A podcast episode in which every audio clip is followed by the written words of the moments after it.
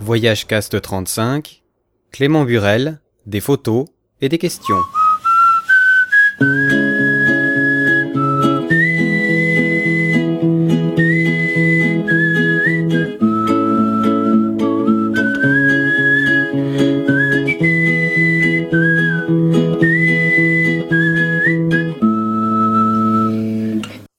Et bienvenue sur VoyageCast, votre podcast sur le voyage. Juste une petite info avant de commencer l'interview, principalement pour nos auditeurs suisses, je suis désolé pour les autres, nous organisons la première rencontre podcast suisse à Lausanne. Ce sera le 1er novembre et ce sera avec la majorité des podcasteurs suisses. Alors si vous êtes ailleurs, bien sûr, on vous accueillera volontiers et très chaleureusement, mais bon, ça fait peut-être un peu loin pour une soirée. Si vous voulez plus d'infos, vous pouvez me contacter via voyagecast.ch. Un lien vers l'événement sera dans le billet qui accompagne le podcast. Puis sinon, vous savez, Facebook, Twitter, on vous répondra ou que vous nous écrivez. En tout cas, ça nous ferait super plaisir de rencontrer quelques-uns d'entre vous. Pour cet épisode, j'ai donc eu le privilège de rencontrer Alain Burel, qui est photographe amateur, dit-il, quoique ses photos euh, dénotent tout de même d'un très grand euh, professionnalisme. Il a voyagé plus de 4 ans à la rencontre des peuples autochtones, il a été euh, beaucoup en Amérique du Sud, il a même été chez les Papous, il a fait plein de trucs assez extraordinaires. Et puis, dans cet épisode, on a essayé de se poser des questions que peut-être on ne se pose pas forcément quand on voyage. Parce que vous savez, sur Voyage Cast, le but c'est bien sûr de vous guider dans vos prochaines destinations, de vous faire envie de voyager et puis de vous raconter des belles histoires aussi, mais le but c'est aussi à quelque part euh, d'échanger sur certains thèmes dont on entend finalement relativement peu parler, que ce soit dans la blogosphère voyage ou dans le milieu du voyage en lui-même. Oui, c'est des questions qui ne sont pas forcément faciles à se poser, c'est des questions qu'on aimerait mieux ne pas se poser, mais je pense que c'est celles-ci qui font la différence entre un voyageur responsable, si j'ose, et un voyageur consommateur. non pas qu'on juge mal les voyageurs consommateurs, chacun a le droit de faire ce qu'il veut, mais pour ma part, j'aime bien me poser des questions. Et des questions, on s'en est posé avec Clément Burel, notamment celle-ci, est-ce qu'on va visiter les mines d'argent à Potosi, en Bolivie? Ou encore, est-ce qu'on va visiter le Machu Picchu? Des questions qui paraissent bêtes, et pourtant, si on y réfléchit, il y a pas mal d'éléments auxquels il faut réfléchir avant d'aller faire de telles visites. Et puis à part ça, bien sûr, comme on est deux voyageurs et puis qu'il a passé quatre ans à voyager, on a causé de plein d'autres petits sujets qui, je l'espère, vous plairont. Bon, j'ai assez parlé, je vous souhaite un bon épisode de Voyage Cast, place à l'interview.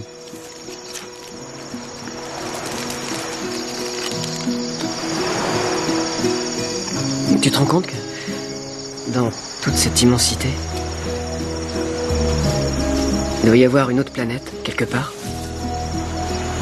Identique à la nôtre. Ou une autre Françoise est en train de nous photographier comme tu le fais. En fait, en photographiant le ciel, tu te photographies toi-même. Incroyable. Ouais. Il y a une infinité de monde autour de nous. Où tout peut arriver où tout doit arriver. Richard, t'es en train de me sortir toutes les conneries que les Américains débitent systématiquement aux Françaises. Quand ils veulent se les faire.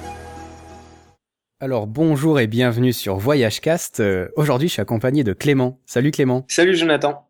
Alors comment ça va aujourd'hui? Très bien. Ce soir on devrait presque dire, il est déjà presque tard pour un dimanche. C'est vrai, c'est un peu de ma faute. Je te force à, à travailler à des heures tardives comme ça. C'est scandaleux, mais je suis plus payé, donc ça va très bien. Alors Clément, euh, t'es venu euh, sur Voyagecast, ça fait longtemps que je voulais euh, t'avoir euh, sur le podcast, parce que j'avais beaucoup aimé certains de tes articles, on va en parler d'ailleurs un peu plus tard dans le podcast, mais comme ça pour que les gens sachent un peu qui tu es, ben voilà la question un peu bête et difficile, qui tu es? Aïe. bah Clément, 27 ans, donc j'ai plus ou moins commencé à voyager il y a quatre ans suite à une démission. Et enfin, c'était pas du tout prévu de voyager comme ça sur du long terme, et ça s'est fait petit à petit. Euh, en chemin, j'ai commencé à apprendre des choses, et voilà, j'ai eu du mal à, vraiment rentrer. Et puis voilà, et là je continue, et voilà, un mode de vie peut-être un peu particulier, mais je le vis très bien. D'accord. Alors, tu as voyagé pendant quatre ans de suite à peu près? Plus ou moins, ouais. Enfin, je suis rentré, je suis rentré à chaque fois quelques mois en France, deux, deux mois, trois mois pour voir la famille et les amis. Mais sinon, ouais, c'est, ça fait quatre ans plus ou moins que j'avais pas de toit, de toit fixe. D'accord, c'est pas mal. D'où la difficulté forcément de t'avoir euh, sur Voyage Cast. Là, t'es d'ailleurs un peu entre deux. Est-ce que tu repars bientôt La question qu'on pose à tous les voyageurs. Hein. Je pense repartir pour pareil un bon petit moment d'ici fin octobre, début novembre. Ok, d'accord. Et ensuite, prochain grand voyage déjà prévu? Bah, ce serait celui-là, justement, euh, fin octobre, début novembre, et pour quelques mois, quelques années, quelques vies, je sais pas. C'est génial, c'est magnifique, ces voyageurs qui s'envolent comme ça, sans vraiment savoir où aller, je trouve ça génial. Ça me fait envie, j'ai envie de partir tout de suite maintenant, mais on va faire le podcast d'abord. Alors on va, on va parler un peu ensemble de beaucoup de sujets différents, euh, notamment euh, de l'Amérique du Sud puisque tu as été en Amérique du Sud. Et euh, peut-être comme première piste de réflexion, euh, on va prendre l'article justement sur lequel je t'avais connu, ce qui est les mines d'argent de Potosi. Parce qu'on va parler un peu dans le podcast de beaucoup de sujets différents. On va vous parler un peu de la photographie parce que tu fais de la photo. Euh, on va parler aussi un peu de, de tes visions, des questionnements qu'il y a en tant que voyageur. On en avait déjà parlé un peu sur Voyage Cast dans le numéro sur l'écologie. Là, on va se poser d'autres questions un peu encore sur le voyage, des questions que chaque voyageur devrait se poser. en tout cas, on le pense. Puis voilà, on va essayer de vous aider un peu dans ces pistes de réflexion. Alors, Potosi, c'est en Bolivie, c'est une mine d'argent. Et tu as eu l'occasion d'y aller. Alors, peut-être première question, ça ressemble à quoi une mine d'argent? Parce que ça nous paraît tellement euh, antédéluvien presque. Hein. Oui, ouais. Bah, le, les souvenirs que j'en ai, c'est déjà une, ouais, une sorte de bidonville éloigné, éloigné un peu de la ville une montagne euh, perforée, euh, on pourrait presque dire une montagne blessée d'ailleurs, une montagne un peu blessée, ouais, perforée, c'est les souvenirs que j'ai des trous de partout, blessé un peu comme les gens qui travaillent d'ailleurs. Et bah, je m'étais rendu là-bas, j'avais retrouvé deux amis euh, qui voyageaient en Bolivie, ça avait été l'occasion de les retrouver. Et bah, j'avais hésité longuement, on avait hésité longuement à, à aller visiter ces mines, on se posait des questions, est-ce que est-ce que c'est pas un peu du voyeurisme de, je sais pas, est-ce que ça se fait vraiment d'aller visiter des mines? Puisque c'est, enfin voilà, il y a des enfants qui travaillent là-bas, il y a des enfants de 12 ans. Officiellement, ils ont 12-13 ans, mais je suppose qu'il y en a qui sont encore un peu plus jeunes.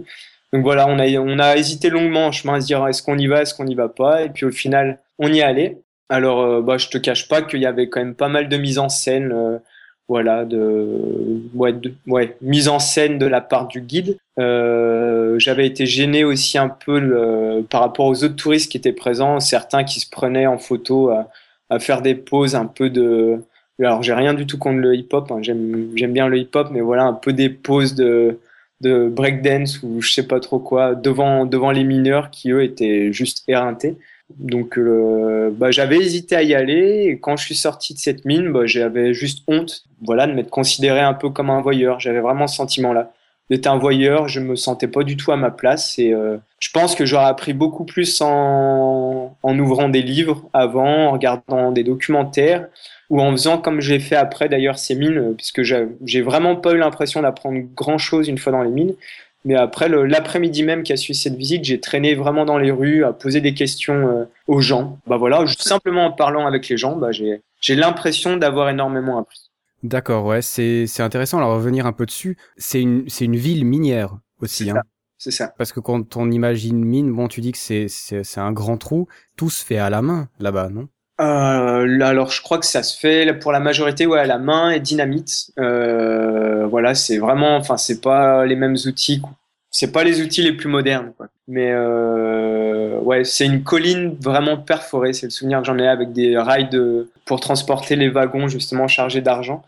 Euh, voilà, c'est vraiment le souvenir que j'ai. Ouais, si je devais définir ça en un mot, ce serait blessé. Je te dis blessé la montagne blessée, les gens blessés qui, qui se shootent à la coca, ils sont obligés de se shooter à la coca de cette façon euh, pour tenir le rythme, parce que je sais pas combien d'heures ils travaillent, mais si c'est, je pense, au minimum 12 heures par jour, euh, avec peu d'oxygène, la poussière, le bruit, le manque de lumière et l'altitude, euh, voilà, ça fait beaucoup de choses. Donc, euh, ouais. Et du coup, j'en suis ressorti un peu blessé aussi, euh, à me considérer un peu comme un voyeur, comme je te disais.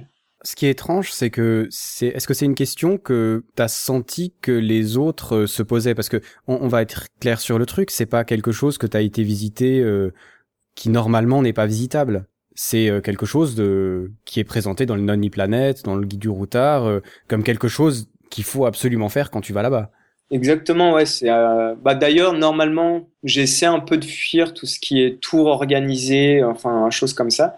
Et là, bah malgré la longue hésitation, au final j'ai cédé. Alors je sais pas comment comment se comportent les autres touristes, j'en ai aucune idée, ce serait bête de généraliser. Mais les autres touristes qui étaient présents avec moi dans dans ce tour, euh, bah, leur comportement c'était un peu je sais pas, l'impression de les voir un peu dans un parc d'attractions, à se comporter un peu de, je sais pas, de façon irrespectueuse, euh, se prendre en photo devant des enfants de 13 ans qui sont en train de travailler dans des mines, en faisant des poses un peu joyeuses, en criant, etc., en juste donnant des feuilles de coca, en ayant l'impression, bah voilà, j'ai payé ma photo parce que je t'ai donné ces feuilles de coca. Voilà, je trouvais ça un peu bizarre. J'ai eu vraiment, vraiment, vraiment beaucoup de mal avec ça. C'est un côté un peu malsain, ça c'est certain. Euh. Pour moi, après, je suis. Oui, non, mais c'est. Euh, enfin, si je pense que quand même, en règle générale, tu dis je vais faire une photo avec un gamin de 13 ans qui bosse dans une mine. Il y a peu de gens qui trouveraient ça normal quand tu le dis aussi franchement, quoi. C'est clair. Après, justement, on en parlait un peu avant d'enregistrer le podcast, de se poser la question une fois que tu es sur place, est-ce que je le fais ou est-ce que je le fais pas? Euh, sur le moment, c'est peut-être une réflexion que tu te fais pas forcément, mais après, je pense que si t'en parles, tout le monde aura la vision un peu bizarre du truc. D'ailleurs, je crois que c'est là, hein, tu euh, tu peux aller euh, dans la ville acheter des bâtons de dynamite pour les offrir aux mineurs. C'est ça, hein, je crois que bah, c'est écrit. à l'entrée des mines où en général les guides demandent d'acheter bah, des bouteilles d'alcool. Alors je crois que c'est de l'alcool à 90. Donc c'est pour dire ce qu'il faut pour pour tenir le rythme du boulot. Il y a des feuilles de coca, de la dynamite. Enfin voilà, offrir offrir des choses aux personnes qu'on va qu'on va croiser dans les mines. Mais après, comme tu dis, on se pose pas forcément tous la question. Pareil pour le groupe de touristes qui était avec moi, j'avais vraiment l'impression qu'ils avaient trouvé ça justement dans leur guide. Tu vas en Bolivie, il faut aller voir euh, les mines de Potosi et voilà, c'est un peu la liste des choses à faire, comme si on faisait notre liste de courses. Et euh, bah voilà, les gens vont là-bas en se laissant guider euh, justement, peut-être en fermant un peu trop les yeux. Pour ceux que j'avais croisés, je sais très bien que la majorité des touristes sont pas dans ce cas-là, mais il y en a quand même quelques-uns. Ouais, alors on aura compris les mines un, peu bizarres. J'imagine que on peut quand même aller dans ces endroits-là avec euh, beaucoup de questionnements justement. Est-ce que en te déplaçant dans la ville, tu as eu le sentiment qu'on pouvait peut-être communiquer avec les mineurs? En sachant la langue bien sûr parce que c'est peut-être ça qui est à mon avis plus intéressant, c'est de connaître comment les gens vivent là-bas sans forcément aller dans le voyeurisme. Et c'est peut-être la différence, tu vois, une approche plus humaniste du truc, quoi. Ouais. Oui, ouais. Ouais, bah, je pense que c'est même, enfin, le voyage, pour moi, devrait se résumer à ça. C'est pas forcément voyager. En tout cas, personnellement, la façon dont je le conçois, c'est pas forcément, on peut très bien se trouver à l'autre bout du monde en, en Nouvelle-Zélande, en Papouasie ou je sais pas où et pas faire un, voyage. On se déplace. Mais voyager, c'est vraiment, bah, rencontrer quelqu'un, rencontrer des idées, échanger sur des points de vue. On n'est pas forcé d'être d'accord, mais le simple fait d'échanger, pour moi, c'est un, un, morceau de voyage. Et justement, si on a envie d'apprendre sur ces mines, euh, une chose qui me semble bien de faire, peut-être, je sais pas si des personnes tiennent vraiment à aller visiter les mines, peut-être avant, bah, prendre un jour, deux jours, trois jours, juste pour se balader dans la rue, et poser des questions aux gens. Voilà, est-ce que, je sais pas, est-ce que ton neveu travaille dans les mines? Est-ce que toi, tu as travaillé dans les mines?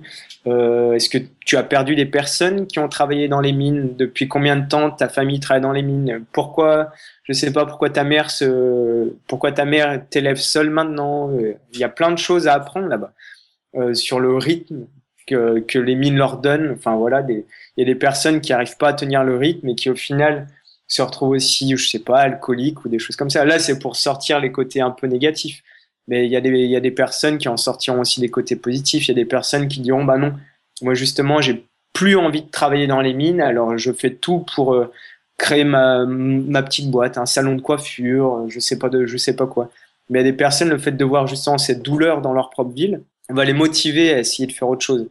Et bah, comme, comme je te l'ai dit, moi j'ai vraiment eu l'impression d'en apprendre plus sur la vie des gens de Potosi, euh, juste en traînant dans la rue une après-midi, euh, l'après-midi qui a suivi la visite d'ailleurs, plutôt que, que la visite qui, pour moi, était plus une mise en scène qu'autre chose. quoi. Est-ce que tu as eu des retours euh, des, des indigènes de là-bas en fait Comment ils réagissent les gens? Parce qu'ils savent, quand tu visites, tu vois, comment les mineurs réagissent et comment les gens autour réagissent en fait, de, les gens de là-bas. Hein. ça, je pense que c'est assez difficile. Euh, j'avais posé la question et souvent ce qui revenait, c'est ah, on est content de, de, voir des touristes. Au contraire, on est content de pouvoir partager notre travail, de montrer ce qu'on fait, etc. Mais alors après, là, c'est vraiment que mon avis et une nouvelle fois, je pense pas du tout avoir raison, mais c'est ce que j'ai ressenti. Euh, J'avais l'impression que c'était un peu une formule de politesse, voilà, qu'il fallait pas vexer le touriste, qu'il fallait pas non plus vexer le gouvernement. Euh, et voilà, qu'on disait qu'on était content parce qu'on avait nos feuilles de coca, qu'on avait de l'alcool et qu'on avait les dynamites, qu'on pouvait expliquer ce qu'on faisait. Voilà, la question à se poser, est-ce que en allant voir ces gens dans les mines, est-ce qu'on leur, on leur rend vraiment une aide? Je sais pas. Est-ce que les choses changent? Est-ce qu'il y a des enfants qui travaillent toujours? Est-ce que les lois sur les enfants sont en train de changer, par exemple en Bolivie? Parce qu'on rentre dans les mines? Non, je pense pas. Par contre, est-ce qu'elles pourraient changer si on pose des questions aux gens, si on s'intéresse à ça, si on essaie de comprendre, si on essaie de, je vais pas dire semer des graines, ça pourrait, ça pourrait paraître prétentieux, mais voilà, juste échanger des idées, amener à des conversations, amener à des échanges. Là, peut-être, peut-être, je sais pas. Ça a été le cas pour bien des sujets, donc pourquoi pas pour les mines de Potosi et les enfants. Oui, tout à fait. C'est toujours difficile. Euh, on en parlait avant en tant que voyageur de savoir comment se positionner par rapport à ça. Hein. Il n'y a pas forcément une bonne façon de faire non plus. Ouais. Il faut être équilibré, comme dans beaucoup de choses finalement. Euh. Ouais, c'est c'est très spécial. Hein. Ouais. C'est vraiment très spécial. c'est vrai, on en parlait avant. Quand on visite un pays, c'est des fois des questionnements qu'on qu'on doit se poser pour euh, justement rendre le voyage plus intelligent et peut-être un peu plus responsable. Hein. Être responsable, c'est pas seulement euh, avoir un sac bio ou manger des pommes, c'est peut-être justement se poser ces questions-là aussi. Est-ce que tu as eu euh, d'autres endroits en Amérique du Sud où tu as eu pas forcément ce questionnement-là, mais d'autres questionnements? Euh, Il y en a eu beaucoup.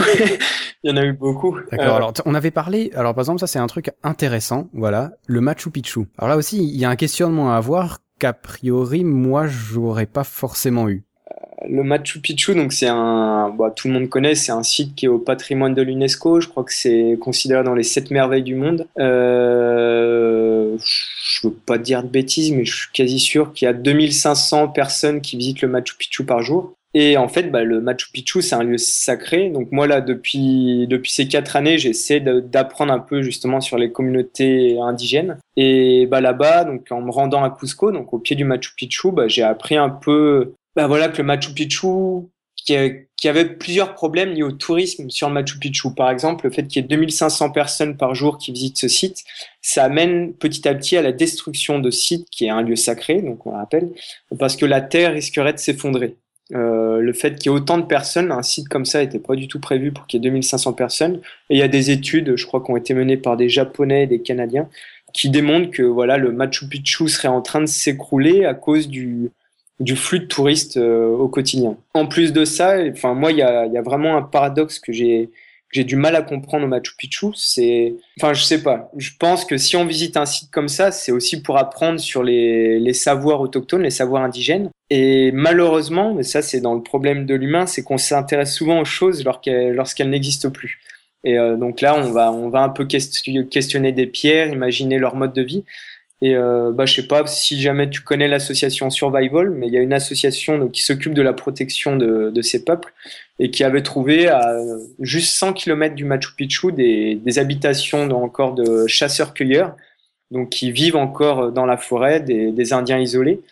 Et il se trouve qu'aujourd'hui, ces Indiens isolés bah, sont en train de souffrir pour des, pour des, pour des projets menés par le gouvernement, des projets gaziers, des projets de mines d'ailleurs, tu vois, on reparle des mines. Et voilà, est-ce qu'on pourrait pas essayer de s'intéresser aussi à ces peuples-là? Parce que eux aussi ont des savoirs, je pense, comme les Indiens sur le Machu Picchu. Mais voilà, est-ce qu'on pourrait pas essayer de s'intéresser à eux avant qu'ils disparaissent? Donc c'est un peu ça qui a fait que je suis pas allé voir le, le Machu Picchu. Voilà. Ah, t'as vraiment pas été le voir alors que t'étais prêt, quoi. Je suis, je suis, resté, je suis resté à Cusco, mais après il y a vraiment plein d'autres choses. Il y a le fait que de voir des multitudes de pas des multitudes mais il y a quand même pas mal de touristes qui prennent aussi des porteurs pour aller là-bas. Et bah voilà je trouvais est-ce que ça aussi c'est pas une autre forme d'esclavage? Alors pareil c'est toujours dur de dire j'ai de l'argent en tant qu'européen parce qu'il faut dire ce qui est même avec peu d'argent pour un européen on aura toujours plus d'argent que la majorité des, des péruviens. Alors il y a des gens qui pensent redistribuer ça en prenant des porteurs des choses comme ça. Mais voilà. Avec ça j'ai un peu de mal justement de comment le touriste que nous sommes devrait se comporter. Donc moi, j'ai préféré essayer, bah voilà, après mon erreur de de, de Potosi, bah, d'essayer d'apprendre plus dans les livres et encore plus auprès des gens euh, sur la situation des peuples autochtones. Ouais, c'est fascinant comme façon de voir. Alors, j'ai lu pas mal de trucs de voyageurs euh, sur le Machu Picchu. Euh, globalement, oui, c'est un endroit qui est grandiose, hein, c'est clair. J'ai lu quand même beaucoup de, finalement, d'insatisfaction parce que c'est vrai que c'est joli sur les photos quand il y a personne, mais quand c'est rempli de touristes, euh, c'est peut-être un peu moins sympa. Euh, L'idée de s'imprégner du lieu, hein, on en a parlé sur sur d'autres choses. Euh, c'est compliqué de s'imprégner d'un lieu quand t'es entouré de beaucoup de gens qui parlent de plein de langues différentes et tout ça. Et au final, je crois qu'il y a quand même pas mal de voyageurs qui ont la réflexion de se dire, au-delà des réflexions dont tu as parlé, est-ce que ça vaut vraiment la peine? Ben pas forcément quoi. Et c'est vrai que quand on met en, en plus les réflexions que t'as eues, ouais effectivement, euh, ça devient un peu douteux d'y aller. Enfin douteux. C'est une question de conscience bien sûr, mais euh, c'est des réflexions intéressantes à avoir. Bah, après oui, enfin j'ai aucune je sais pas du tout si j'ai eu raison ou pas, mais voilà. Ce que je sais, c'est qu'aujourd'hui, je regrette pas de ne pas y être allé. Je suis arrivé à me ressourcer, justement, à me sentir en harmonie avec des gens, euh, dans des lieux aussi, des lieux peut-être moins visités. Est-ce qu'on a vraiment besoin de voir euh, une des sept merveilles du monde pour réussir un voyage? Et après tout, est-ce que c'est ça? Est-ce que parce que on nous dit que c'est un site à voir, quelque chose à faire, quelque chose à mettre sur notre liste, euh, voilà. Est-ce qu'on doit voyager avec une liste? Ça, ça pourrait être une question. Est-ce qu'on ferait pas mieux justement de s'asseoir sur en Amérique en Amérique du Sud un truc qui marchait vraiment bien pour moi c'est quand je savais pas trop aller je m'asseyais sur une place centrale et voilà t'attends et t'attends deux trois minutes et t'es sûr que quelqu'un va venir s'asseoir à côté de toi pour commencer à parler et voilà et à partir de ça bah t'apprends l'histoire d'un petit vieux t'apprends l'histoire de petits jeunes t'apprends l'histoire du peuple du pays que tu visites. Et à partir de là, tu peux commencer à te poser des questions sur euh, les endroits où tu veux aller, les endroits où il est peut-être pas trop bon d'aller. Moi, j'ai essayé de voyager comme ça en Amérique du Sud et bah, j'ai eu la chance de rencontrer vraiment des personnes extra et je pense avoir appris, euh, je pense avoir grandi à travers ce voyage. Et pourtant, j'ai pas vu le Machu Picchu. Oui, c'est vrai que ça, paraît bizarre pour beaucoup de gens sans doute, mais alors c'est vrai que tu as eu cette possibilité-là, je pense aussi parce que tu as voyagé lentement et longtemps. Et c'est vrai que le problème du voyageur actuel, c'est qu'il a trois semaines dans son année. Et forcément, quand tu fais trois semaines pour faire euh, le Pérou et la Bolivie, euh, et euh, je sais pas encore le Chili pas loin, qu'est-ce que tu fais? Ben, tu vas voir le Machu Picchu, quoi. Et tu vas voir Potosi. Et du coup, est-ce qu'on fait vraiment, voilà, là, on revient à la même question, est-ce qu'on refait vraiment un voyage ou est-ce qu'on se déplace? Et là, du coup, faut savoir ce qu'on veut. Si on veut se déplacer géographiquement et voir des sites justement pour cocher ces cases, bah, là, c'est peut-être la chose à faire. Mais si on veut vraiment faire un voyage et qu'on n'a que trois semaines, bah, je pense trois semaines à la base, on apprendra beaucoup, beaucoup, beaucoup de choses sur la Bolivie. Vraiment, vraiment. Plus qu'en voyant une multitude de sites connus, euh, que ce soit en Bolivie ou au Pérou d'ailleurs, ou dans la plupart des pays. Mais prendre le temps de s'asseoir, justement. Étant donné qu'on voyage pour euh, essayer de faire naître un changement en nous dans notre vie quotidienne, où justement on est un peu toujours pris par le temps, voilà, on est un peu monoté au temps, on a notre boulot à faire, on doit ramener un peu d'argent, faut bien manger.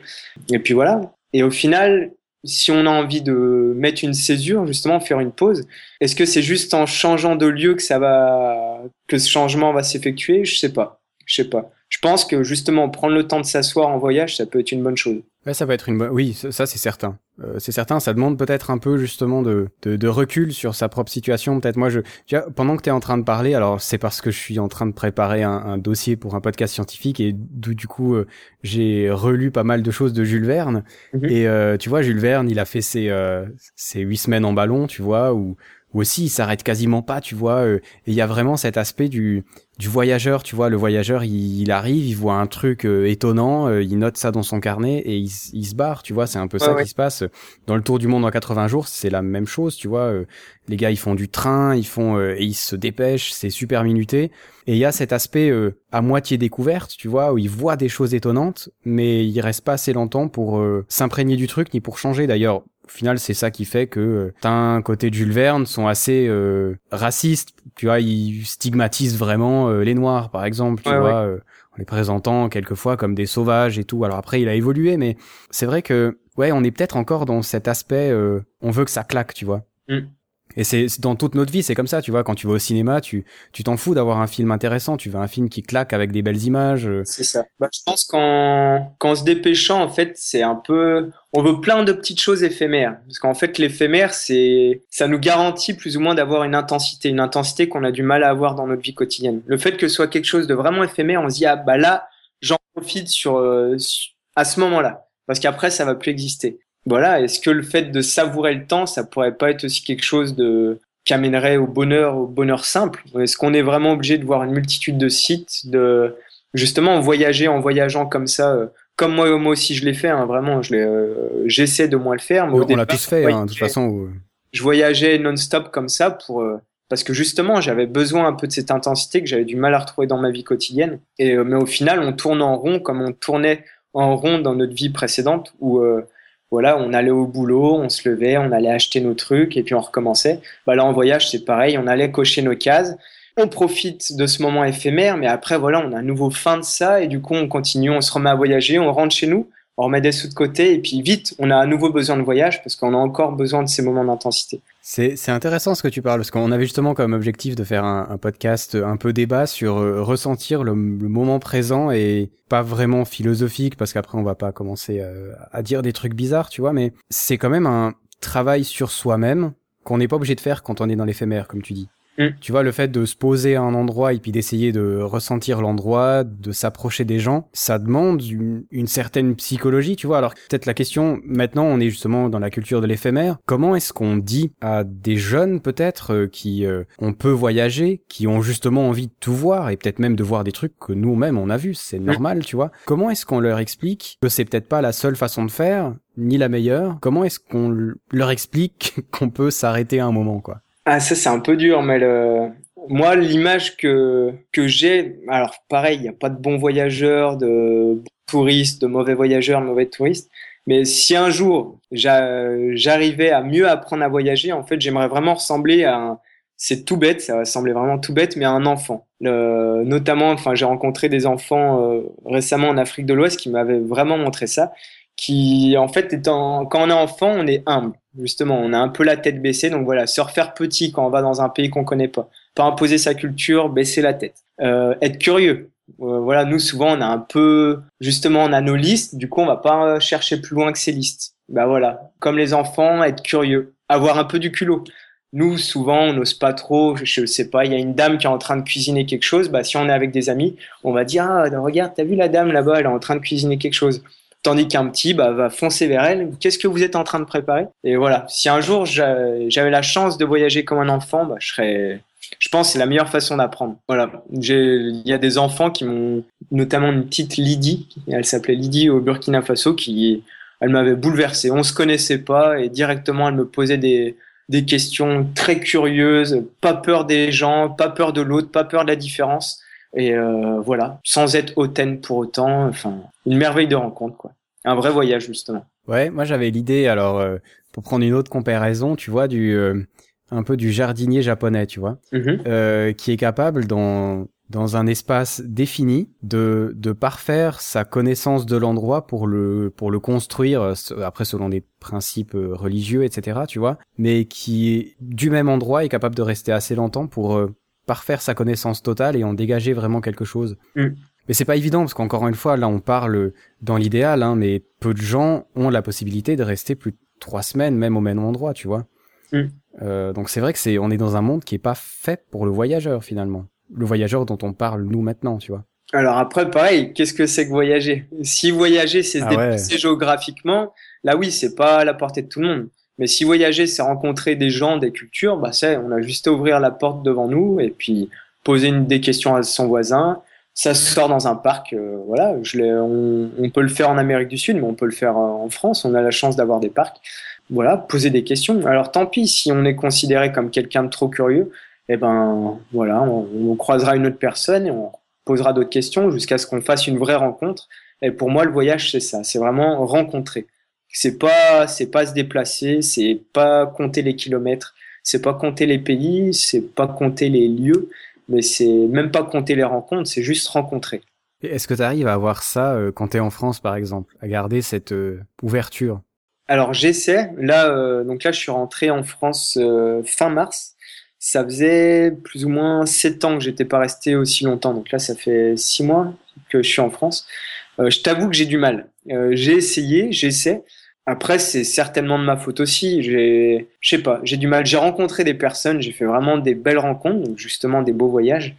Euh, mais là, aujourd'hui, le sentiment que j'ai pour être franc, ce serait que j'ai l'impression de tourner en rond, que je suis à nouveau en train de m'installer dans une routine.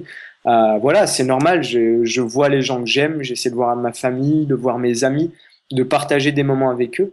Mais j'ai vite l'impression, et c'est un peu mon problème d'ailleurs, c'est peut-être pour ça que j'ai la bougeotte, de à nouveau être dans, dans cette routine. Et là, le, le problème vient de moi, ça vient pas, ça vient pas du pays dans lequel je vis. Euh, bien qu'il y a des choses bien et pas bien aussi dans ce pays, comme dans beaucoup d'autres pays. Mais je pense que le problème vient, vient de moi. et le voyage peut aider à ça, je pense. Euh, moi, j'ai eu la, la, chance de voyager pas mal seul. Et je pense qu'en voyageant seul, on apprend, on apprend vraiment à se connaître. Pour pouvoir assumer le fait de rester longtemps dans un endroit, faut être capable de, de s'offrir aux autres, justement, de se montrer sans aucun masque. Et ça, bah, c'est un peu dur, parce que dans, dans notre société actuelle, on a un peu tous des masques. Euh, faut dire ce qui est. On s'identifie à travers des marques, on s'identifie à travers des modes. Tu es sportif, tu es voyageur, tu es globetrotter, tu es blogueur, tu es photographe. C'est un peu des, des étiquettes qu'on se colle pour s'identifier à un groupe. Et je pense que le voyage peut, en tout cas pour moi, m'a aidé petit à petit à faire tomber le masque. Peut-être pas à l'enlever encore totalement, mais je pense que en continuant un peu de, de rencontrer des personnes, j'arriverai peut-être à, un jour faire tomber le masque et à mieux assumer le fait de voyager en France, longtemps. Ouais, les retours euh, sont toujours un peu compliqués. On en avait parlé euh, dans un podcast qu'on avait fait sur les retours de voyage et on dit justement que c'était très difficile de garder ces, euh, ces aspects positifs, ces aspects, voilà, on a un peu travaillé sur soi et puis on revient, puis au bout d'un moment on retombe dans le... C'est, c'est, oui, c'est un monde de toute façon qui nous tue à petit feu si on fait pas d'efforts contre lui, quoi. Ça c'est, c'est clair. Hein. Mm. D'ailleurs, je me demande combien de temps t'es resté le plus longtemps à un endroit? Hors France, je veux dire, à l'étranger. Dans le même pays ou dans la même ville? Dans, dans la même ville, quoi. Où t'es vraiment resté... Euh... La même ville, je dirais trois semaines. Trois semaines, c'est la première idée qui me vient, peut-être trois semaines à Bogota, en Colombie. D'accord. C'est court, tu vois. Euh, je me dis, euh, est-ce que si t'étais resté six mois là-bas, t'aurais pas eu de nouveau les mêmes habitudes que t'as en France, tu vois? Ça paraît con, hein, mais... Euh... Je, suis, je suis complètement d'accord avec toi.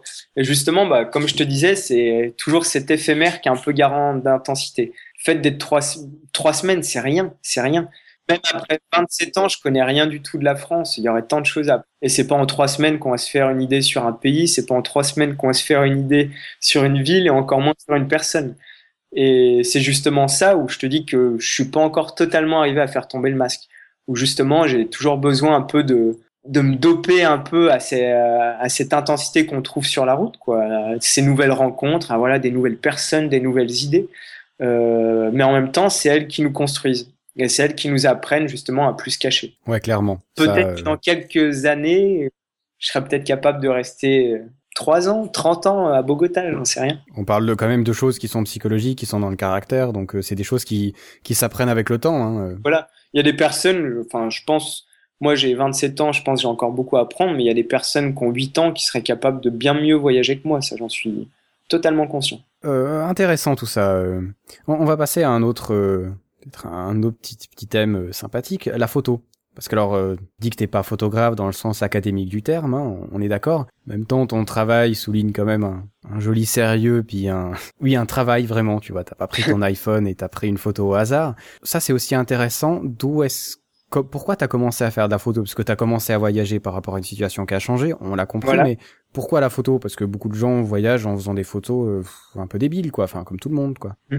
Bah au début, ça, enfin ça a vraiment commencé comme ça. C'était, je voulais ramener des, bah ça avait commencé en Papouasie. Euh, j'avais fait des photos, mais euh, après être resté, ah bah non, tu vois justement là-bas, été resté six semaines. après être resté donc six semaines dans un village et au bout de trois semaines, j'ai sorti mon appareil, j'ai fait quelques photos. Euh, mais c'était pas, même pas, je sais même pas pourquoi j'avais fait les photos. Je pense que c'était un peu le souhait de montrer ça à ma famille. Je les ai gardés plus ou moins deux ans dans, dans un placard avant de les montrer. Et après de là, bah, je me suis rendu compte qu'on, qu'en traînant un peu sur Internet, en ouvrant des bouquins, qu'il y a possibilité de faire passer justement des émotions à travers la photo, que c'est aussi un langage universel. Et euh, bien que j'ai pas la prétention d'être photographe et que j'ai pas non plus l'ambition, euh, j'aimerais et j'essaie à travers mes voyages de temps en temps d'essayer de faire passer des messages, notamment au niveau des, de la situation des peuples autochtones, à travers la photo. Parce que je pense que voilà, c'est des une image nous touche. On se souvient tous, je sais pas, d'une image qui nous a marqué euh, dans des livres d'histoire géo qu'on a pu voir en cours, une photo qui nous a marqué dans la rue. Je pense qu'on a tous été marqués un jour par une image. Je pense qu'elles sont liées à des sentiments qu'on a, des gens qu'on a vus, notre vécu. Et euh, voilà. Et si ça peut semer des réflexions en nous, bah, ça peut, ça peut être pas mal. Du coup, bah, ça, ça a commencé comme ça. Un ami m'a appris euh, un peu les bases de la photo et, euh, et voilà. Et petit à petit, ça s'est fait. Et maintenant, bah, j'essaie, j'essaie de continuer comme ça, de juste essayer de partager mes réflexions un peu à travers la photo. Ouais, donc on, rejoint un peu ta, ta réflexion toujours, c'est tu prends du temps pour faire tes photos, mhm. tu réfléchis avant de les faire, c'est pas forcément euh, des photos de tout et n'importe quoi. Donc il y a une vraie démarche artistique quand même. Donc le côté photographe est pas forcément usurpé. Hein. Euh. non, je veux dire, à partir du moment où tu réfléchis sur ta photo, que tu veux lui donner un thème, que tu prends du temps à la faire et que tu la bosses, oui, euh, mis à part que t'as pas un diplôme où c'est marqué photographe dessus. Euh... Bah après, je pense que, enfin, après, ça dépend comment on définit une photo, mais euh, je pense qu'une photo, elle doit obligatoirement se faire en. C'est pareil, c'est une photo, c'est aussi un morceau de voyage, c'est un échange que tu fais avec la personne que tu photographies. Et tu peux pas te pointer dans la rue, prendre quelqu'un en photo et justement lui donner trois feuilles de coca et partir. Je pense qu'au contraire, si tu prends le temps de t'asseoir face à lui, de parler, de boire des verres avec lui, d'échanger, de, refaire le monde pendant des jours et des jours, bah après, tu arrives à comprendre un peu la pensée de cette personne. Et si tu arrives plus tard à la retranscrire à travers une photo, bah là, ouais, là je pense que tu es arrivé à sortir une photographie. D'abord, alors comment tu fais? Par exemple, tu parles des peuples autochtones. Alors, euh, comment tu fais pour les approcher? Est-ce que tu les approches en disant je veux faire de la photo? Est-ce que tu discutes d'abord avec eux, puis la photo vient après? Comment est-ce que tu quelle est ta démarche, tu vois? Sans dire qu'on va prendre la même, hein, parce que chacun a une démarche différente. Mais comment comment tu fais? Bah, ça a pas mal changé. Euh, bah, en quatre ans, j'ai eu le temps de prendre pas mal de claques et d'apprendre d'apprendre pas mal. Ça a pas mal changé au début, ça a été fait vraiment de façon maladroite, euh, involontaire, j'avais vraiment pas fait exprès. Bon, j'avais un peu ce désir quand même, parce que je m'étais quand même rendu en Papouasie. Mais donc je me suis perdu dans la jungle, là-bas j'ai été recueilli par un village. Et voilà, bah, le chef du village m'a accueilli, enfin je pensais que j'allais atterrir dans un village. voilà, la personne qui m'a guidé au village m'a dit, ah, tu verras, je t'emmène euh, dans mon village. Mais l'idée que j'avais, c'est qu'on allait, enfin, qu'on allait avoir l'eau courante, l'électricité ou des choses comme ça. Et le chef qui m'a accueilli m'a accueilli l'arc à la main. J'étais le premier blanc à débarquer. Euh, et là, bah, j'ai juste confié que j'avais envie d'apprendre de leur mode de vie, puisque à cette époque-là, j'avais vraiment un rejet envers euh, justement le, le mode de vie de notre société. Enfin, un, rejet peut-être un peu extrême. J'ai du mal à, être modéré. C'est peut-être un, un, un, de mes problèmes. Euh, du coup, j'avais pas mal rejeté l'argent et voilà, j'avais envie d'apprendre d'autres modes de vie, des modes de vie qui sont un peu hors du temps, hors euh, du travail consommation. Et du coup, en Papouasie, ça avait commencé comme ça. Mais après, en Amérique latine, bah, simplement en, disant aux gens que, voilà, c'est pas parce que je viens d'Europe que l'Europe est la civilisation. On considère souvent, je sais pas, notre civilisation comme le progrès. Moi, je conçois pas du tout ça comme ça. Je pense qu'il y a plusieurs civilisations, qu'il y a des vérités, qu'il y a des idées fausses aussi dans chaque civilisation, mais qu'on a à apprendre un peu de toutes ces civilisations. Et voilà, j'essaie juste de leur expliquer ça, que j'aimerais avoir la chance d'apprendre quelque chose bah, de leur mode de vie, de leur quotidien. Alors je dis pas directement de leur culture, mais je dis de ces personnes. Mais ces personnes qui appartiennent à une culture bah, vont me transmettre quelques-uns de leur savoir. Et bah, jusqu'à maintenant, j'ai toujours eu de la chance d'être bien accueilli euh, dans les villages où je suis allé. Mais après, c'est un peu dur. Il y a là, par exemple, en... au Bénin, j'ai refait une erreur. On avait commencé ce podcast en parlant d'erreur euh, à Potosi. Au Bénin, j'ai fait une erreur où justement, je m'en suis vraiment, vraiment, vraiment voulu euh, au point de pleurer. Euh, je voulais effectuer une marche pour rejoindre une cascade, donc il y avait 30 km à faire dans la brousse. J'avais plus où au Bénin c'était, j'étais parti de Natitingu, donc c'est au nord du. Ah ouais, tu sais que j'ai été à Natitingu et j'ai certainement été dans ces cascades, quoi. Mais nous, on y a été en jeep, par contre. Ok. Et euh, je, je sais même plus de dire le nom de la cascade. Mais ouais, il me semble que c'était 30-35 km. Et malheureusement, en chemin, je me suis perdu. alors, vu que j'étais resté un peu au Bénin, j'avais appris le dialecte local, donc c'était le le dendi. Le dendi. Donc, au début du chemin, j'arrivais à me faire euh, à me faire guider, et puis petit à petit, je me suis perdu, plus de chemin. Et bah là, on se sent un peu bête. Et au lieu de faire demi-tour, justement, ce qui aurait pu être sage, bah, j'ai continué tout droit. Et là-bas, j'ai atterri euh, sur des villages, mais reculés. C'est un peu l'image que j'avais de, ou que j'ai d'ailleurs. Je suis jamais allé en Éthiopie, mais de l'Éthiopie d'il y a 500 ans, vraiment des, des villages perdus au sommet de petites collines, euh, en cercle, vraiment des, des, des, des, petits villages claniques. Et là-bas, bah, les gens ont eu peur de moi. Euh, voilà, les, les enfants se sont mis à pleurer en me voyant de loin, alors que j'étais encore à 400 mètres du village les femmes sont rentrées en courant dans les cases et les hommes ont sorti les bâtons. Et malheureusement, ils parlaient pas le dandy. Et là, bah, voilà, on essaie de mettre tous les signes de respect. Donc en Afrique, faut surtout baisser les yeux quand face aux, aînés, baisser la tête. Et voilà, essayé d'expliquer que je m'étais trompé. Donc eux m'ont laissé le, le, droit de faire le tour du village. J'ai refait la même erreur, euh, peut-être 5 km plus loin, un autre village comme ça. Et là, bah, j'ai essayé de retrouver une route et voilà. Et là, je m'en voulais. Et justement, ce qui est dur à vouloir apprendre d'autres cultures, c'est à pas tomber dans le même aspect que pour Potosi, dans cet aspect voyeur. Voilà. Malheureusement, pour essayer de comprendre les choses, en tant qu'humain, on a souvent besoin de les toucher. Euh, il y a une phrase que je dis souvent, c'est que chaque, que notre monde serait comme un jardin, que chaque culture est une fleur, avec son propre parfum, ses couleurs, ses reflets. Et justement, si on a envie de protéger ces fleurs, bah, la meilleure façon, c'est pas forcément de les cueillir, mais ce serait plutôt de les laisser tranquilles. Et voilà. Et donc, ça, c'est un peu le piège dans lequel j'étais tombé en Papouasie de façon volontaire et que j'ai refait au Bénin après 4 ans de voyage où je pensais avoir saisi ça. Et voilà, bah, je, je, me sentais complètement honteux d'avoir dérangé ces gens puisqu'ils avaient ils n'avaient pas été dérangés par moi et bien que je l'ai pas fait exprès, j'aurais dû faire demi-tour au moment où je me suis perdu. Ouais, euh, bon, je pense en même temps tu leur as rien euh, cassé non plus, tu vois. Euh... Je leur ai fait peur. Le deuxième village, il y avait un, un jeune garçon qui baragouinait un peu français, il, il avait quelques mots de français. Il m'a fait comprendre, donc il me prenait pour un mercenaire, parce que lui comprenait un peu le dandy, il trouvait pas normal qu'un blanc parle le dandy. Un blanc marche 30 km dans la brousse, euh, etc. Enfin, ils avaient un peu de mal avec ça.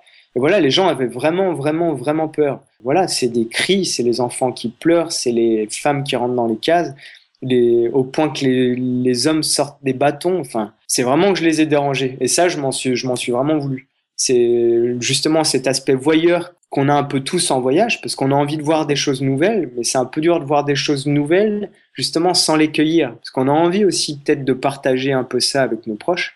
C'est ça qui est un peu dur en voyage, je pense, c'est trouver le juste milieu, en t'arriver à sentir ces fleurs, à, à, se ressourcer par, voilà, par leur parfum, par leur couleur, sans forcément les cueillir. Donc euh, bah ça, pour l'instant, j'ai pas de réponse. Hein. Euh, je pense qu'il y a certainement des personnes qui en ont, des ethnologues ou je sais pas quoi. Mais voilà, j'ai tombé dans ce piège-là. Ouais, c'est compliqué. Hein. Bon, l'ethnologue, tu vois, il va avoir aussi beaucoup plus de facilité dans le sens où euh, euh, s'il bosse pour le National Geographic, il va pouvoir aller un peu n'importe où. Il va se trouver des guides parce qu'il y a toujours des guides euh, spéciaux, même pour des civilisations euh, très très fermées. Oui, Ouais, ils ont forcément des liens. C'est plus facile que quand tu te balades à pied, euh, tu vois, euh, c'est clair. Mais puis bon, en même temps, il y a aussi cet aspect. Euh, tu vois, j'ai été dans ce coin-là, mais j'aurais jamais pensé qu'il y avait des villages aussi isolés que ça, tu vois. Ah bah moi non plus. Ouais, vraiment. tu vois, il y a aussi ça. on est dans un monde où on, on pense pas qu'il y a ça, tu vois. Bah, moi, vraiment, c'est l'image que j'ai des des femmes éthiopiennes avec un tas de colliers, enfin voilà, qui qui vivent seins nul, les cases en cercle, etc. C'était vraiment l'image que j'avais de l'Éthiopie. Je pensais même que ça existait plus en Éthiopie aujourd'hui, puisqu'il y a eu pas mal de constructions, notamment un barrage d'ailleurs dans, dans la vallée de l'Omo. Euh, mais voilà, au Bénin, je pensais pas du tout que ça existait encore. Alors voilà, c'est un sentiment partagé. J'ai été content de voir ça, l'aspect voyeur, mais en même temps, j'ai été attristé et peiné de déranger ces gens-là. Ah, disons que c'était pas la manière dont tu voulais que ça se passe, quoi bah j'aurais j'aurais même pas dû atterrir à cet endroit. Ça me dérange pas de d'échanger, d'apprendre des cultures sur des personnes qui sont ouvertes à l'échange. Et je comprends tout à fait que ces gens-là, avec le passé qu'a le Bénin, notamment avec le avec les blancs, je comprends tout à fait que ces gens-là aient été effrayés.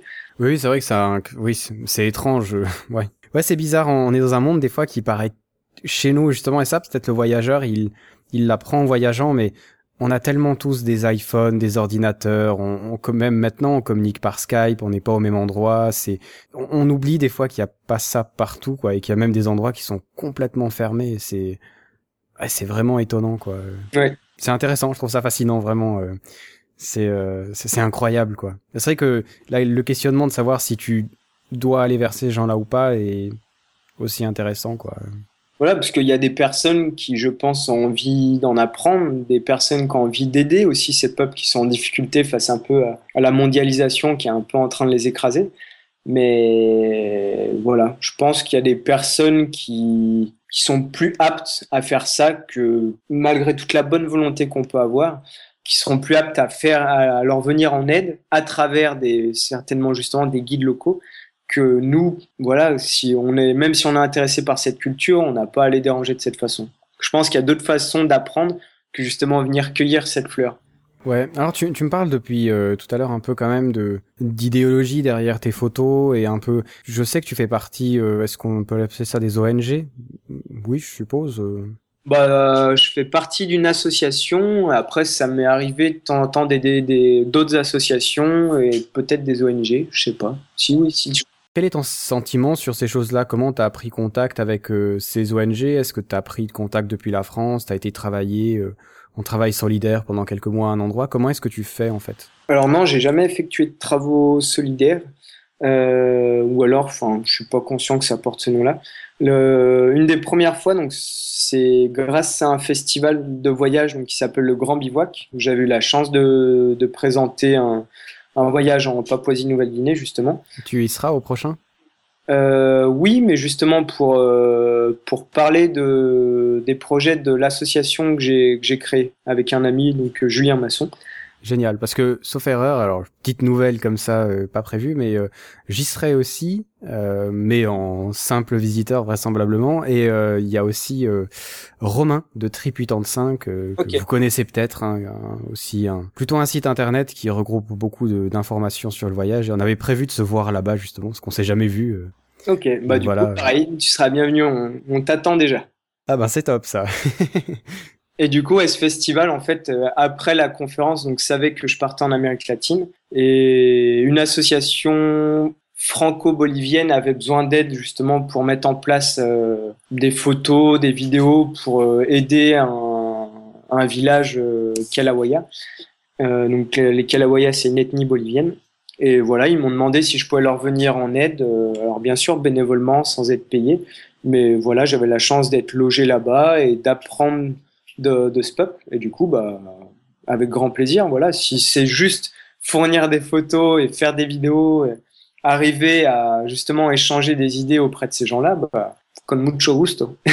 ouais, alors ça c'est une autre, euh, c'est une autre chose intéressante. Ça. qu'on en parle un tout petit peu, euh, parce que c'est vrai qu'on s'était interrogé. Il y a beaucoup d'associations qui proposent d'aller travailler dans un pays, parfois même de payer pour aller travailler dans un pays. On en avait déjà parlé dans un podcast. Alors il y a aussi plusieurs façons de voir la chose. Ouais, il y a du bien, il y a du moins bien, comme dans tout. Mais euh, je me dis, alors là, c'est plutôt au niveau blogueur ou podcasteur ou photographe.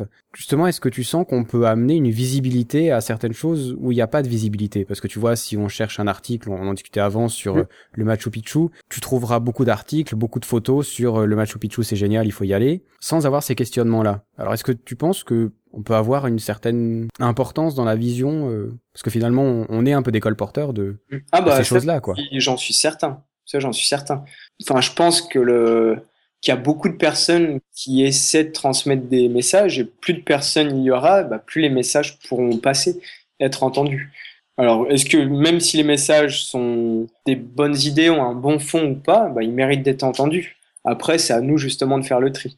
Euh, mais si, ça j'en suis persuadé. En tout cas, en voyage, j'ai rencontré plusieurs, euh, plusieurs personnes qui aimeraient justement avoir des porte-voix un peu ce soit par le biais de la photo, par le biais de l'écriture, par le biais de, peu importe, de la danse, de toute forme d'art et toute forme d'expression possible, qui aimeraient justement bénéficier de ces porte-voix et qui savent pas forcément comment les utiliser euh, et comment se faire entendre. Bah voilà, si euh, nous, en tant que voyageurs, j'aime pas trop ce mot-là, euh, on peut justement leur donner ce porte-voix, bah c'est c'est super. C'est à ça aussi que ça sert de se déplacer dans ces pays, c'est de d'offrir un peu les compétences qu'on peut avoir. Alors justement, comment on fait? Alors imagine, moi je fais du podcast, hein, on va prendre mon exemple pour euh, voilà. Euh, je me dis bon, le podcast ça peut être aussi une excellente manière, je trouve, euh, de pouvoir justement euh, offrir entre guillemets une visibilité ou des questionnements ou voilà des choses comme ça. Mhm. Comment est-ce que tu fais pour rentrer en contact avec ces gens-là? Parce que en, tant que voyageur justement nous on a plus on a nos guides dans la main on répète on a nos listes à faire et tout ça mais en même temps, c'est très très difficile d'arriver dans un endroit sans euh, filet de sécurité, tu vois. Alors comment est-ce que tu fais? Comment tu te prépares à ça? Euh, Comment est-ce que tu agis? Euh, Comment ça se passe en vrai, quoi? Bah, moi, première chose déjà, je dirais de ne pas chercher à avoir de filet de sécurité. Parce que la meilleure chose qui peut t'arriver en voyage, ce serait justement de te perdre. Laisse ton guide chez toi. va te perdre. Va justement, si tu sais pas où aller, moi vraiment, c'est je vais à une place où il y a du monde. Une place centrale. Et là, tu commences à parler, les gens vont petit à petit te guider.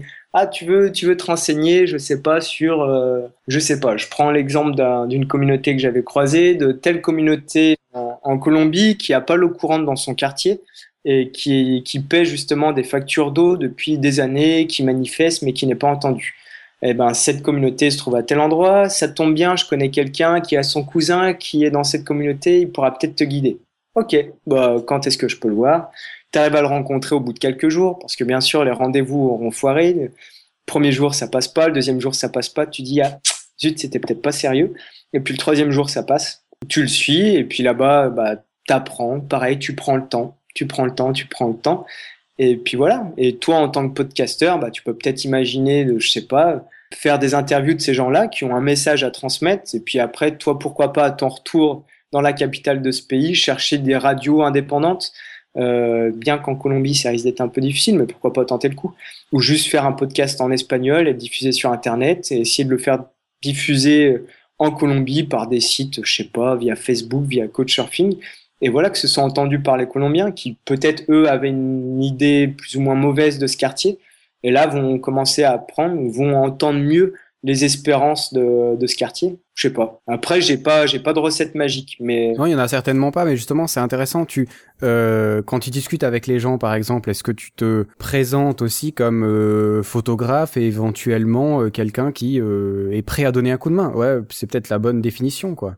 Euh, bah non, je me présente pas du tout comme ça, mais euh, en Amérique latine, enfin même en Afrique, ouais, je dirais que depuis ces dernières années, souvent je disais justement pour faire rire les gens, parce que c'est un bon point pour commencer l'humour, que le, bah, que j'étais un élève en fait, et que je venais ici pour apprendre.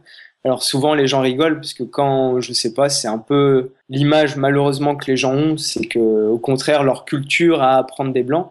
Et quand, bah, je sais pas, on se retrouve dans un village au Burkina et qu'on dit Ah non, non, mais moi je viens apprendre de toi, toi l'enfant de 8 ans, tu as des choses à m'apprendre. Là, les gens sont pliés en deux. Et justement, là, à travers l'humour, tu peux commencer à faire passer un peu tes, tes désirs et voilà, montrer que non, non, leur culture est riche et que tu as des choses à apprendre. Et souvent, ça a fait. Je crois pas que des personnes aient mal pris ça euh, en voyage. Quand j'ai eu l'occasion de, justement d'expliquer un peu pourquoi je venais, je crois que jamais on m'a, on m'a fermé la porte. Que, au contraire, on, on m'a laissé l'opportunité d'apprendre de, de ces gens. C'est clair que l'humilité, c'est un bon truc. Hein. Ça marche toujours. Hein. L'orgueil, ça foire tout le temps. Mais... Ouais, voilà. Voilà, bah, c'est ce que je disais, vraiment essayer de d'arriver tête baissée comme un enfant, quoi. Tête baissée aussi pour euh, ouvrir les portes, mais tête baissée euh, euh, avec humilité, quoi. Et après, alors, tu parlais de certaines problématiques. Euh, tu discutes avec les gens et tu remarques un peu ce qui les inquiète, de quoi ils parlent, quel sujet les, les préoccupe, justement pour euh, savoir éventuellement de quoi ça serait intéressant de parler par tes photographies, ou bien. Euh, bah, enfin, moi, mon, enfin, je sais pas si on peut dire mon fil conducteur, mais ça a été, ça a été, je sais pas si ça l'est toujours, mais pendant les premières années, peut-être pendant deux, trois ans, ça a été souvent la situation des, des peuples indigènes. Euh, donc souvent, je me suis tourné vers ça à essayer de comprendre pourquoi telle ethnie était euh, moins respectée que telle autre ethnie. Et bah voilà, souvent je me suis renseigné par rapport à ça. Et là, bah, ces derniers temps, je pense que le changement s'est fait en Amérique latine, puisque j'ai commencé à prendre. Ça a commencé vraiment où? Je crois que ce serait au Nicaragua. Euh, voilà où je me suis rendu compte que, alors bien sûr, il y a des choses mauvaises dans notre société que j'ai peut-être cherché à fuir justement en claquant la porte comme ça, mais il y a des choses bien aussi. Il y a des gens qui ont aussi un autre discours dans cette société-là, qui eux, justement, auront peut-être des idées pour euh, protéger d'autres cultures. Et voilà, la solution se trouve pas forcément à, l'écart de, de notre propre culture. On a aussi à apprendre de ces gens-là. Je sais plus, je sais plus qui avait écrit ce proverbe, mais c'était, c'était que voyager, c'est se déplacer de soi à soi en passant par les autres. Et je trouve que ça résume bien la chose. On, apprend à se connaître à travers le regard des autres et on apprend à travers le regard. Ouais, c'est joli. C'est, j'aime bien. Je, je, sais plus qui a cité ça, par contre. Je suis désolé. Je sais pas. Certainement quelqu'un qui avait beaucoup de culture et beaucoup d'intelligence. mais c'est, euh, oui, c'est, c'est intéressant. Ouais. Euh, j'ai, été assez étonné euh, en discutant avec les blogueurs justement.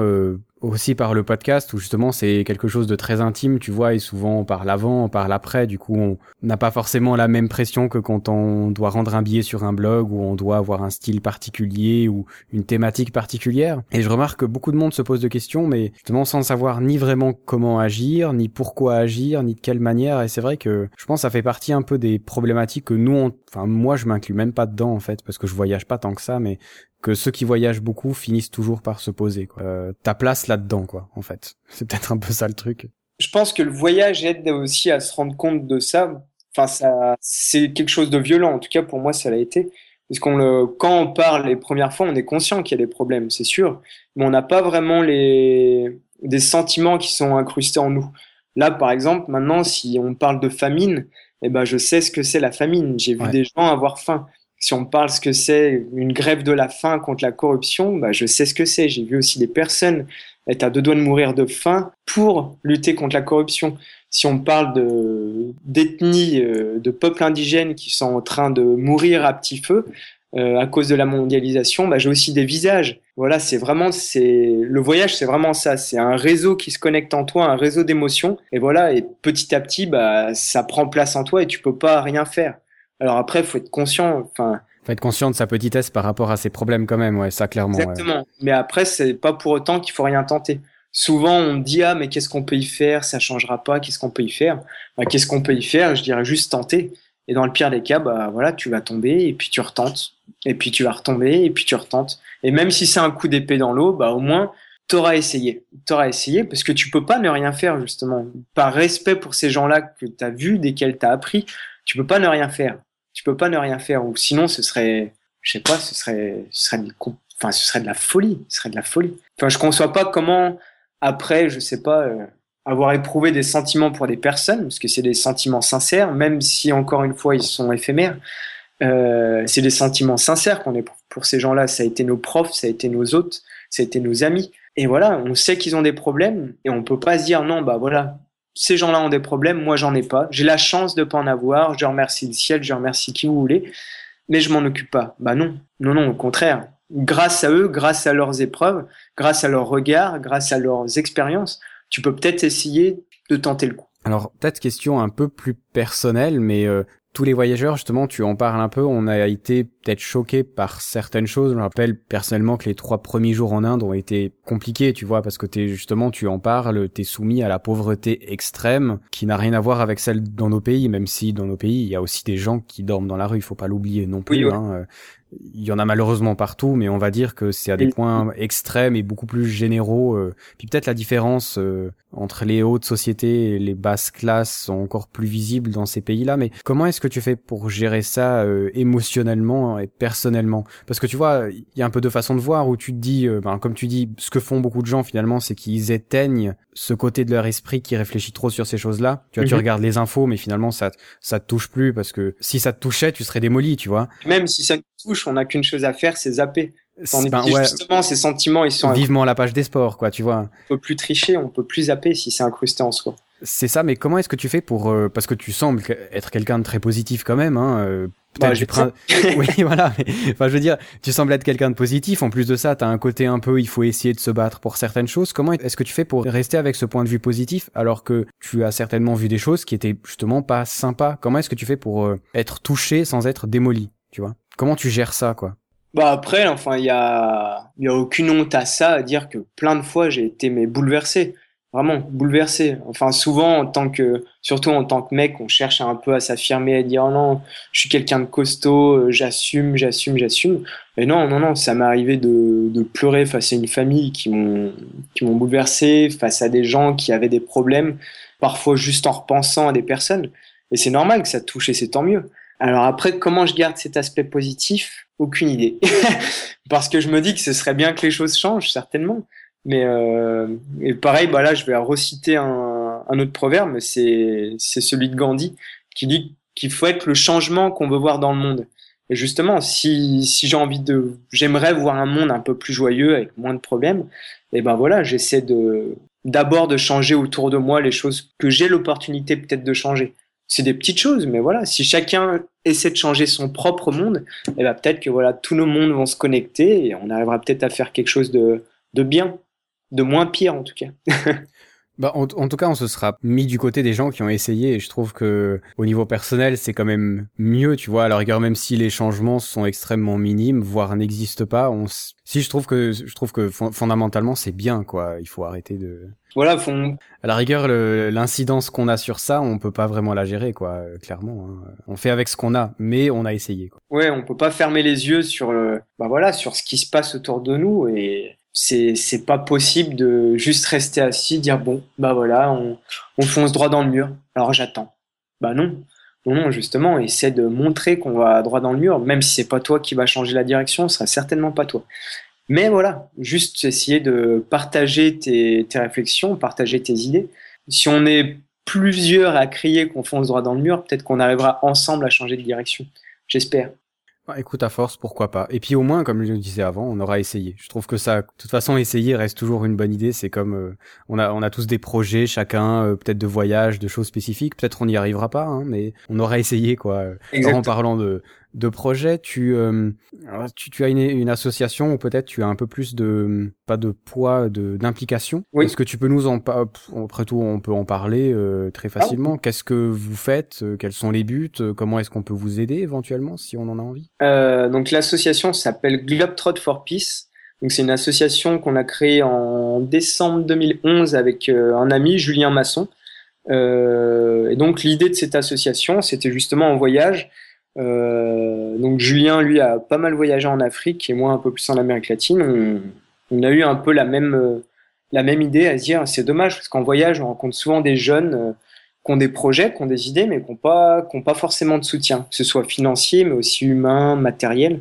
On s'est dit pourquoi pas créer une association qui aiderait justement des projets locaux à se mettre en place. Et donc bah, ça a commencé avec euh, une école au Bénin, euh, voilà, des personnes qui avaient créé depuis, je crois maintenant, sept ans, une école euh, dans le milieu rural, parce qu'il y a un certain exode rural qui se passe en, en Afrique de l'Ouest, ça a dû être témoin de ça. Et voilà, leur idée, ce serait d'essayer de retenir les jeunes un peu dans ce milieu, et les former. Les former pas seulement avec le programme national béninois, mais aussi à l'agriculture. Et donc là, avec l'association, on a essayé de rechercher des fonds pour construire des classes euh, dans des matériaux traditionnels avec les, les savoir-faire locaux. Euh, voilà, essayer de construire des classes. Donc pour l'instant, on a construit trois classes, donc un foyer, donc c'est une cantine qui fait 200 repas par jour. Ah ouais, quand même. Hein. Ouais, ouais. Et, euh, et là, bah, la rentrée va se faire euh, là au mois de septembre. Donc on est content. On ne pensait pas que ça allait se faire aussi vite. On a été vraiment content de, du retour qu'on a eu de l'association. Et en plus de soutenir des projets comme ça, donc l'association euh, bah, souhaiterait aussi aider à la création de documentaires justement. Voilà, si des personnes comme toi euh, se rendent un jour en Colombie et que ces personnes aient envie de parler justement, de, je sais pas, de ce quartier qui a pas l'eau courante, et eh ben voilà, essayer de les connecter par rapport à des personnes qu'on connaît, essayer de leur fournir le matériel. On peut prêter par exemple des caméras, des choses comme ça. Euh, voilà, juste essayer de donner justement ce porte-voix à plus de personnes. Donc au passage, si les personnes ont des idées de projets, des idées de documentaires à mettre en place, bah n'hésitez pas à nous contacter. Oui, d'autant plus qu'il y a aussi euh, parce que l'aspect euh, l'aspect financier, l'aspect matériel est important quand tu fais du reportage. Mais moi, par exemple, alors il y a des idées de reportage que j'aimerais bien faire. Mm-hmm mais je suis pas un reporter. tu vois ce que je veux dire Il y a aussi l'aspect euh, euh, formation et partage de connaissances, qui est super important, qui est primordial là-dedans. Tu peux mhm. avoir euh, la même caméra que James Cameron, si tu sais pas filmer avec. Mais tu vois ce que je veux dire Et euh, à ce niveau-là, alors toi, on, peut le dire quand même, tu as fait un reportage par exemple sur la Papouasie, mhm. qui est magnifique, il faut le reconnaître. Merci. Euh, ben oui, quand même, il y a du boulot derrière et rien que pour arriver à faire ça, tu as des, tu as les connaissances qui te permettent de faire ça, ce que tout le monde n'a pas. Bah merci. Donc je pense que ce partage-là est aussi important et bah, c'est un peu le désir qu'on a. Enfin, le mot formation serait peut-être un peu trop grand, mais voilà, c'est vraiment, on veut que l'association, bah, comme le nom l'indique, on veut vraiment que ce soit une œuvre collective. voilà, il y a des personnes qui vont avoir des connaissances en montage vidéo, des personnes en écriture de, de documentaires, des personnes en, en rédaction d'articles, d'autres en exposition photo, création d'expositions photo, etc. Et ben voilà. Et euh, si des personnes aussi ont envie de partager leurs connaissances, bah, elles sont bienvenues. Ben tu vois, bêtement, euh, par exemple, faire de l'audio, euh, ça paraît stupide, mais c'est pas si forcément si facile que ça quand tu ne le connais pas. Et je sais que nous, nous en, en on est quelques-uns à bosser entre nous justement pour cet échange de connaissances. Et je pense que c'est la richesse de l'internet, c'est de pouvoir bosser même à des milliers de kilomètres de différence, et puis bosser sur le même truc quoi. Et si c'est un un bon fond ou un bon but, c'est encore mieux, quoi. Mm. Je, trouve que c'est des bonnes idées, ça me plaît. Bon, bah écoute, on sera, au Grand Bivouac, donc tu pourras venir nous rendre visite et poser des questions avec grand plaisir. Voilà, donc n'hésitez pas non plus, hein, euh, si vous avez des, projets comme ça, mais c'est intéressant, euh, il y en a plein, euh, il y en a plein comme ça, il y aurait beaucoup à parler, on va en reparler sur Voyage Casse de toute façon. Voilà, est-ce que tu as encore quelque chose à dire pour la postérité? Pour la postérité, non, mais remercier, voilà, juste merci. Et puis voilà, à ceux, à ceux qui voyagent, à ceux qui ont besoin de la route, bah voilà, juste euh, seul conseil que je peux donner, si je peux me permettre, après ces quatre ans, ce serait voilà d'essayer de penser à cet enfant et essayer de baisser un peu la tête justement et garder cette curiosité un peu un peu ce pour se tourner vers les gens. Voilà. Eh bien, c'est génial. C'est un message qui me plaît bien, euh, qui ressemble déjà à quelques épisodes de podcast qu'on a fait. Je crois que cette idéologie est bonne, même si c'est vrai que la mise en pratique est impossible pour certaines personnes du fait du, ben, comme on l'a dit, du temps et de l'argent, et puis très compliqué pour les autres parce qu'on on est tous dans une sorte de carcan, dans une société qui nous donne euh, parfois beaucoup de règles qui sont pas forcément toutes nécessaires ni bénéfiques. Euh, on évolue là-dedans comme on peut, mais je pense que ouais, l'idée du voyage, de voir le but et puis d'essayer d'aller là-dedans, c'est pas mal. Bah, ça me plaît bien. Juste tenter. mais ouais, c'est ça. Mais quand on dit juste tenter, euh, regarde combien de gens tentent vraiment, que ce soit tout et n'importe quoi, pas que le voyage. Hein. Oui, oui. Dans un monde de consommation plus que de production de contenu ou de n'importe quoi. C'est normal. Mm. Alors, euh, ben, on se dit à la prochaine, euh, Clément. Euh, à la prochaine. Avec plaisir, une prochaine fois sur Voyage Cast. Je pense, il faudra qu'on se fasse un, petit truc au Grand Bivouac, un, petit reportage, un peu de truc. Jamais mon matériel audio, faut qu'on il y aura sûrement des trucs sympas à faire, euh, aller rencontrer des gens là-bas. Puis si vous êtes euh, en train d'écouter Voyage Cast et puis que vous vous rendez aussi au Grand Bivouac, surtout euh, envoyez un mail, dites-le nous par Facebook, par Twitter. il faut absolument qu'on se rencontre là-bas. Hein. Il y aura plein de voyageurs, il y aura sûrement plein de trucs à faire. puis une petite bière, ça passe toujours. Hein. Qu'est-ce Exactement. on, on mettra déjà au frais. on est d'accord. Alors à la prochaine et puis ben bon voyage quoi. Merci. Ces images sont incroyables, légendaires. Il y a des gars qui photographient une vie entière sans avoir un cliché aussi bon. Je veux te dire, on peut me donner le Pulitzer tout de suite, il n'y a plus une minute à perdre. La compétition est terminée, les inscriptions closes. Je voudrais remercier les perdants.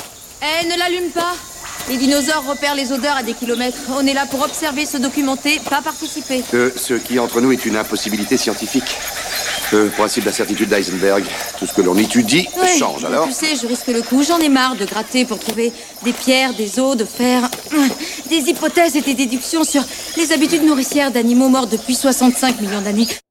Et voilà encore un grand merci à Clément Burel d'être venu sur Voyage Cast entre deux voyages. C'était vraiment superbe de se rencontrer et puis de pouvoir euh, parler ensemble. D'ailleurs, on le dit dans le podcast et c'est confirmé, nous serons tous deux au Grand Bivouac du 17 au 20 octobre. Ça se situe à Albertville, en France, mais pas très loin de la Suisse. C'est un grand festival de voyage qui réunit à peu près 35 000 personnes sur 4 jours. Il y a des conférences, des reportages, des films, des discussions, des gens très intéressants, des explorateurs. Il y aura notamment Annick Marie, que vous avez déjà entendu sur Voyagecast, puisqu'elle vient de finir son Sun Trip. Elle a été depuis la France jusqu'au Kazakhstan. On la félicite d'ailleurs pour sa réussite. À ce qu'il paraît, il y aura aussi Fabrice d'Instinct Voyageur et puis quelques autres blogueurs. Bref, du beau monde, des voyageurs, des gens sympas, histoire de boire des verres ensemble et de causer de ce qu'on aime. Presque le plus, j'oserais dire, le voyage. Je sais pas si certains d'entre vous ont déjà décidé d'y aller, mais si jamais, n'hésitez pas de nous contacter par Twitter, Facebook, mail ou n'importe quoi pour qu'on se croise là-bas et qu'on aille boire un verre ensemble, ça me fera vraiment plaisir. Pour ce qui est des films de Voyage Cast, parce que oui, il y a toujours des films au début et à la fin d'un interview sur Voyage Cast, le premier, vous l'avez certainement reconnu, c'est Leonardo DiCaprio qui essaye de faire la cour à la farouche Virginie Ledoyen dans le film The Beach ou La plage en français. Un film que j'aime beaucoup, vous l'avez déjà d'ailleurs entendu sur Voyage Cast. Le deuxième film, eh bien, est un film que j'aime aussi beaucoup tout de même. Le Monde Perdu, c'est Jurassic Park 2. Alors, je préfère le 1, mais dans le 1, il n'y a pas vraiment de photographie, alors que dans le 2, eh bien, il y a Sarah Harding, jouée par Julianne Moore, qui fait des photos. Et puis voilà, c'est sympa. D'ailleurs, la scène de la plage a aussi été prise parce qu'ils y parlent de photographie. Un peu comme notre invité, Clément Burel. Voilà pour les films, ils sont les deux à regarder, même si je pense que la majorité d'entre vous les ont déjà vus. Petit plug habituel pour Podcast Suisse, même si j'en ai déjà parlé au début de l'émission. Le podcast, et je vais le prononcer probablement horriblement, désolé Ruxandra, Tales of the World, qui est un podcast très court, il dure à peu près 4 minutes, il parle un peu d'économie et surtout de relations internationales. C'est un podcast vraiment étonnant, la preuve qu'il y a des différences énormes entre les podcasts, même au sein de Podcast Suisse. C'est vraiment très intéressant et puis ce qui est vraiment chouette, il faut l'avouer, c'est que Ruxandra a un accent absolument délicieux et puis qu'elle fait le podcast en deux langues, en anglais et en français. Donc un excellent moyen de se rafraîchir un peu les idées en se remettant quelques mots d'anglais dans la tête. À trouver bien sûr sur podcastsuisse.ch. Avant de vous dire à la prochaine, je vais vous parler de mon prochain invité. Il s'agit de Laurent Houssin, journaliste, qui a décidé comme ça un jour de partir à l'aventure depuis la France jusqu'au Japon, du mont Saint-Michel au mont Fuji, en vélo couché à voile. Oui, c'est bizarre, oui, c'est spécial, mais le gars est vraiment intéressant, et puis pour le coup on n'a pas décidé de parler de ce grand voyage qu'il n'a pas encore fait, mais il va partir bientôt. Nous avons décidé de vous parler de la Syrie. Vous allez me dire, mais c'est pas du tout un pays touristique. Non. Mais en même temps, on s'est dit que ça pourrait valoir le coup d'en parler autrement que dans les médias traditionnels. Parce que oui, il y a la guerre, c'est moche, il y a des gaz qui ont été utilisés, il y a des gens qui meurent, c'est une situation absolument horrible, mais derrière tout ça et derrière cette image extrêmement mauvaise que le pays a, il y a un pays magnifique, il y a des endroits incroyables, il y a une histoire vraiment passionnante, et puis derrière tous ces gens qui se tirent dessus, il y a des vrais gens, j'ai envie de dire, qui sont vraiment gentils, qui font de la cuisine extrêmement bonne. Bref, on a eu envie de vous parler du pays derrière le pays, celui qu'on espère pouvoir découvrir prochainement, puisque oui, il faut l'avouer, on a quand même l'espoir qu'une fois, ça se termine et fasse que ce soit le plus vite possible pour la population, et puis pour nous, pour qu'on puisse y voyager, rencontrer ces personnes et voir ces pays magnifiques. Voilà donc pour Voyage Cast numéro 36 dans deux semaines. Et puis, comme d'habitude depuis quelques numéros, je vais vous laisser avec une musique que j'aime beaucoup, elle est tirée du film La plage, il s'agit, je crois, du titre principal qui s'appelle Voices. C'est dans la bande originale et c'est planant. J'adore. Je vous laisse avec ça. Je vous promets que vous allez passer un bon moment. Alors on se dit à la prochaine et à ciao bonsoir.